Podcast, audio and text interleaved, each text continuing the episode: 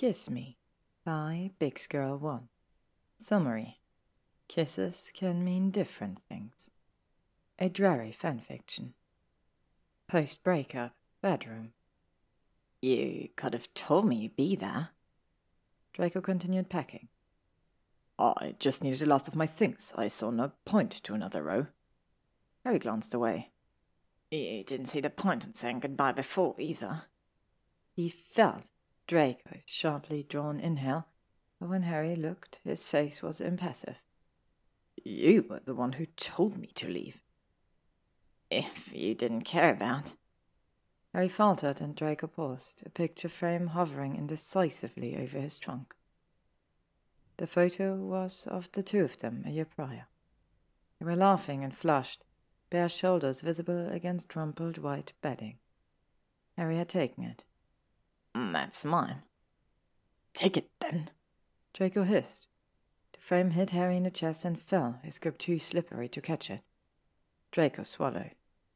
I never said that. You always said it. But I never meant it.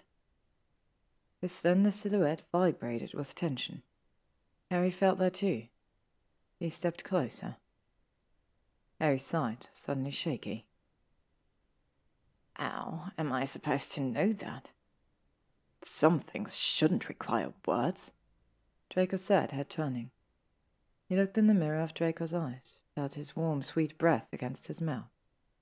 He pulled Draco in and kissed him. Longing in the dark. It's clumsy at first, the way their mouths bump and graze off each other's fingers grappling for purchase. But then something happens, like the second a new spell tramples bright to life.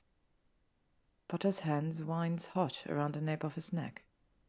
His tongue slips inside Draco's mouth. Draco can't see anything but the shadow of Potter's cheekbone and a hint of green. Doesn't matter, not with Potter's mouth, such an insistent press. Potter's taste is all Draco's. Now all his. Please. Draco breathed into him. Potter's chest rises against his own as though the words sustain him. The hungry slant of his kiss softens. What? Don't stop.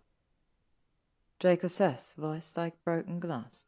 Just don't. Another kiss. Eight years of lies dissolve in their clutch. Draco can't bring himself to pretend anymore. The Potter isn't what he's always wanted. He slides his hand around Potter's hips, rotates his own. Take me to yours. Malfoy.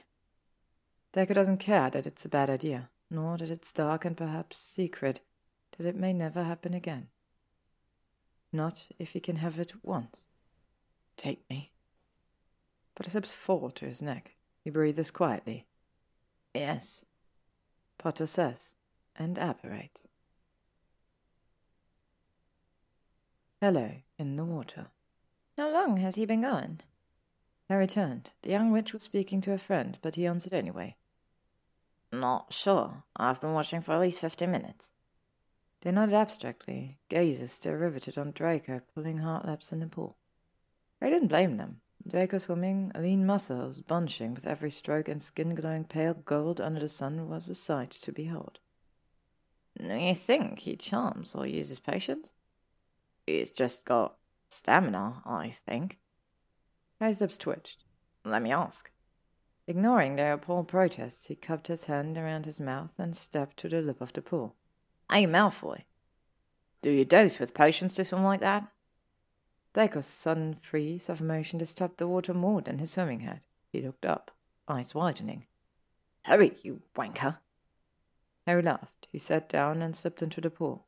Draco barreled over, slamming him against the tar.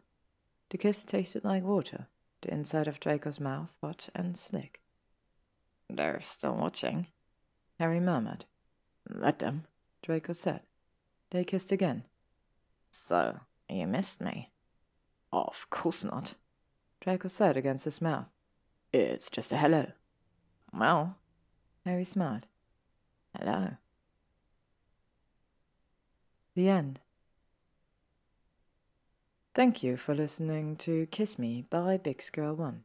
If you would like to stay up to date on upcoming chapters and stories, you can follow me on YouTube, Spotify, or AO3.